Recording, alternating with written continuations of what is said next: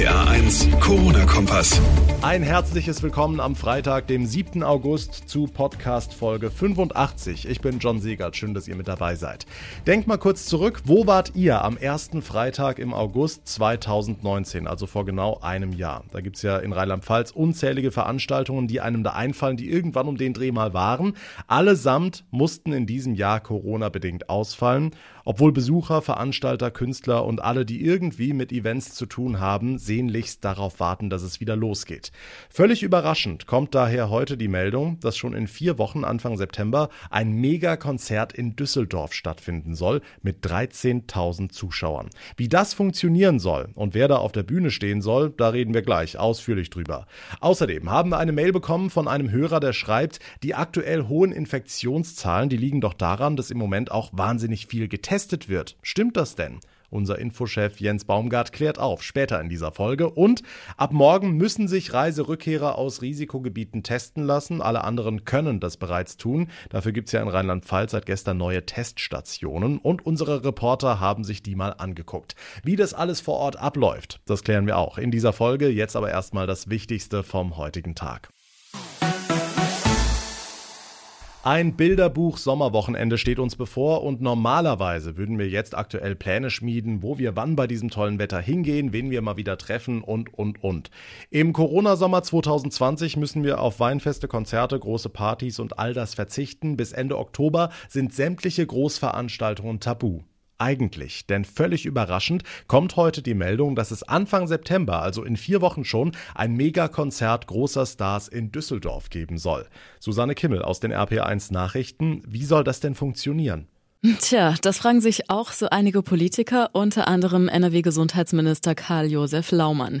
Er äußerte gegenüber der DPA begründete Zweifel an der rechtlichen Grundlage für dieses geplante Konzert und sagt, das Event sei nicht mit dem Land abgestimmt worden. Und auch Juso-Chef Kevin Kühnert hält das Event für ein gewagtes Experiment. Er sagte dem TV-Sender Welt, es sind natürlich erstmal Größenordnungen und Zahlen, die einen schon nach den letzten fünf Monaten ein bisschen zusammenzucken äh, lassen. Ich würde solche Veranstaltungen auch persönlich definitiv meiden im Moment. Weiß nicht, was einen da gerade hintreiben soll. Trotzdem müssen wir gleichzeitig auch sagen, wir führen ja gesellschaftlich dieselbe Diskussion im Moment mit Blick auf den Bundesliga. Start. Also offensichtlich gibt es bei manchen das Bedürfnis, wieder zu Großveranstaltungen zu kommen. Ich wäre da sehr skeptisch, ob das jetzt der richtige Zeitpunkt ist. Denn was wir immer wieder merken, ist, bei Menschen schleicht sich dann der Verdacht ein, es sei jetzt ja alles gar nicht mehr so schlimm. Brian Adams, The Boss House, Sarah Connor, Ray Garvey und Joris sollen sich Anfang September gut zweieinhalb Stunden die Bühne teilen und für rund 13.000 Zuschauer in Düsseldorf spielen. Tja, und damit es auch klappt, hat Veranstalter Marek Lieberberg ja ein spezielles Hygienekonzept entwickelt. Aber wie will er denn bei 13.000 Besuchern den Abstand einhalten? Naja, also laut den Plänen bietet die Merkur Spielarena in Düsseldorf Platz für über 50.000 Zuschauer. Zum Konzert Anfang September sollen also nur rund ein Drittel zugelassen sein. Außerdem dürfen demnach nur maximal vier Personen auf den Rängen nebeneinander sitzen. Dazwischen seien drei Plätze Abstand zu halten, heißt es. Außerdem werden die Besucher vom Parkplatz bis zum Sitzplatz sicher betreut und Alkohol wird nicht verkauft. Wegen dieses Konzepts sei die Veranstaltung keineswegs fahrlässig, sagt Alec Völkel von The Boss House. Auch wenn er die Bedenken versteht, freue er sich natürlich auf sein Bühnencomeback. Natürlich kann man verstehen, dass es die Leute ja mit vielen Sorgen umtreibt, aber man darf sich ganz, ganz sicher sein, dass dieses Konzert so ausgetüftelt wurde, dass es absolut bedenkenlos ist. Vier Wochen sind es noch bis zum Event. Ob es aber wirklich stattfindet, das ist noch fraglich. Die Infos von Susi Kimmel. Vielen Dank. Ihr könnt uns ja jederzeit gerne Feedback, Anregungen und auch Fragen schicken. An RPA1 John bei Facebook, via Instagram oder einfach eine Mail ins Studio an studio.rpa1.de. So hat es auch Daniel aus Zweibrücken gemacht zum Thema 1000 Neuinfektionen an einem Tag in Deutschland. Er sagt, diese hohen Infektionszahlen, die liegen doch daran, dass im Moment wahnsinnig viel getestet wird.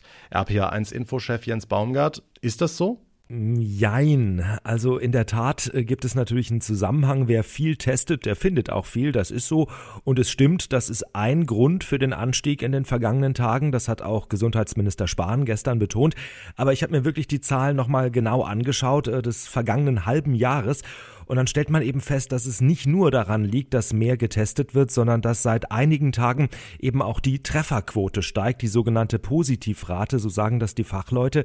Also es ist lange noch nicht so schlimm wie im April oder Anfang Mai, das stimmt, aber der Anteil der positiven Fälle hat in den vergangenen Tagen eben doch deutlich zugenommen. Insofern Panik will hier überhaupt niemand machen, aber wir müssen die Entwicklung doch ernst nehmen. Werfen wir an der Stelle mal einen Blick auf die aktuellen Infektionszahlen in Rheinland-Pfalz. Seit gestern sind 26 neue bestätigte Corona-Fälle gemeldet worden. Damit gelten aktuell 381 Menschen im Land als infiziert. Jens, jetzt gibt es ja in Rheinland-Pfalz auch neue Möglichkeiten für Urlauber, sich testen zu lassen. Seit gestern zum Beispiel am Flughafen Hahn. Wie wird das angenommen? Ja, am Hahn ist diese Teststation erst um 20 Uhr gestern Abend in Betrieb gegangen. Danach kamen auch nur noch vier Flugzeuge rein, darunter eine Maschine aus Mallorca. Diese Frau war dann eine der ersten, die gesagt hat, ich lasse mich testen. Aufgrund dessen, weil ich damit gar kein Problem habe und ich meine, der Test ist ja kostenlos. Insgesamt hielt sich der Andrang am ersten Abend durchaus in Grenzen. Heinz-Dieter Wies vom Roten Kreuz glaubt aber, dass sich das ändert. Davon gehe ich aus. Äh, ich habe das mal versucht, in Frankfurt zu recherchieren. Die Frankfurter äh, sagen, dass das sehr gut angenommen wird und dann vermute ich mal, dass das auch hier so sein wird. Dankeschön, Jens Baumgart. Und neben der Teststation am Hahn sind auch Stationen an den Autobahnen in Grenznähe errichtet worden. Eine davon bei Trierweiler kurz hinter Luxemburg. Hier hat sich RPA1-Reporter Marius Fraune mal umgesehen. Einmal kurz an der Autobahn rechts raus auf den Parkplatz Markusberg. Dort sind in einer Reihe so weiße Container aufgestellt. Ich werde erstmal von Bundeswehrsoldaten, die hier mithelfen, in Empfang genommen. Christian Kallen vom Deutschen Roten Kreuz. Was kommt jetzt?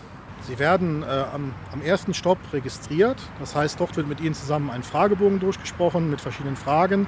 Ihre Daten werden erfasst. Von da aus werden Sie in einen weiteren Bereich dann geführt Sie können in Ihrem Pkw dabei sitzen bleiben, wo dann äh, der Abstrich vorgenommen wird.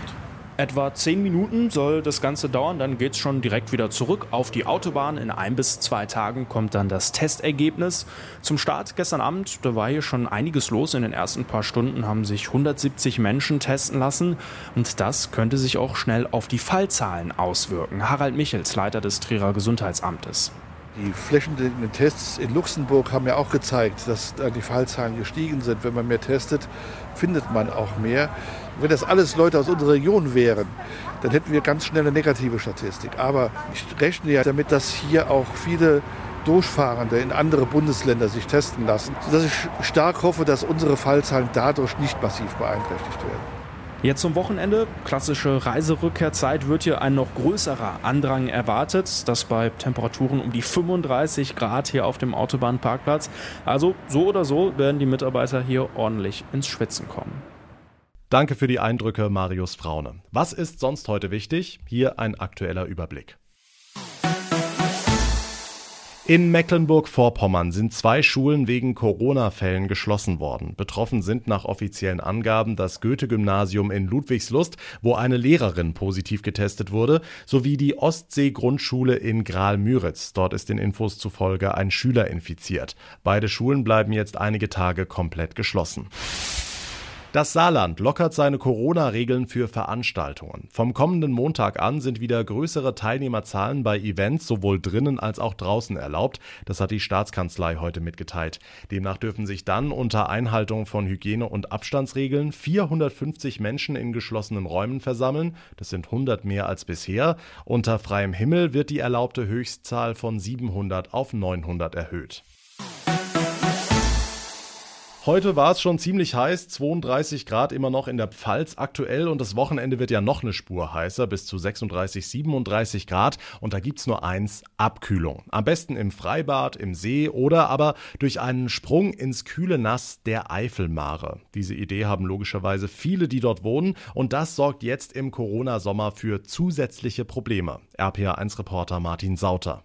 Wegen Corona sind die Kapazitäten an den offiziellen Badestellen am Schalkenmeerener Maar, dem Pulvermar in Gillenfeld und dem Gemündener Maar bei Daun sehr begrenzt und das verstärkt ein altbekanntes Problem, berichtet der Ortsbürgermeister von Gillenfeld Karl-Heinz Schlifter. Da haben wir natürlich eine große Last an Wildbadern, die also sich von allen Seiten irgendwie durchs Dickicht hauen und sich dem Maar nähern und das natürlich aus Naturschutzgründen nicht hinnehmbar. Dauns Stadtbürgermeister Friedhelm Marder hat ähnliche Erfahrungen gemacht. Wir hatten elementare Probleme, dass zum Beispiel noch gegrillt worden ist. Und die Müllsituation für unsere Mitarbeiterinnen und Mitarbeiter, die pro Tag äh, drei Säcke hier zusammensammeln in einem Naturschutzgebiet. Erschreckend ist auch die Reaktion vieler Wildbader, wenn sie darauf angesprochen werden. Ihnen wird Kopfschütteln entgegengebracht, ihnen werden verbale Aussagen entgegengebracht. Und das macht uns irgendwo völlig hilflos. Hinzu kommt, die Gemeinden selbst haben nicht das Personal flächendeckend zu kontrollieren oder gar Bußgelder zu verhängen. Karl-Heinz Schlifter. In Schalkenmeeren haben sie das mal stichprobenartig gemacht.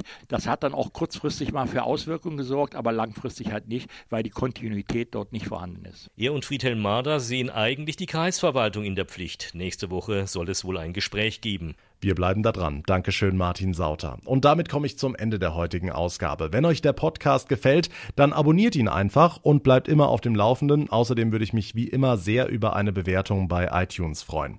Mein Name ist John Segert. Wir hören uns dann am Montag wieder. Bis dahin wünsche ich euch ein wunderschönes, heißes Sommerwochenende. Macht's gut und vor allem bleibt gesund. Der RPA 1 Corona-Kompass.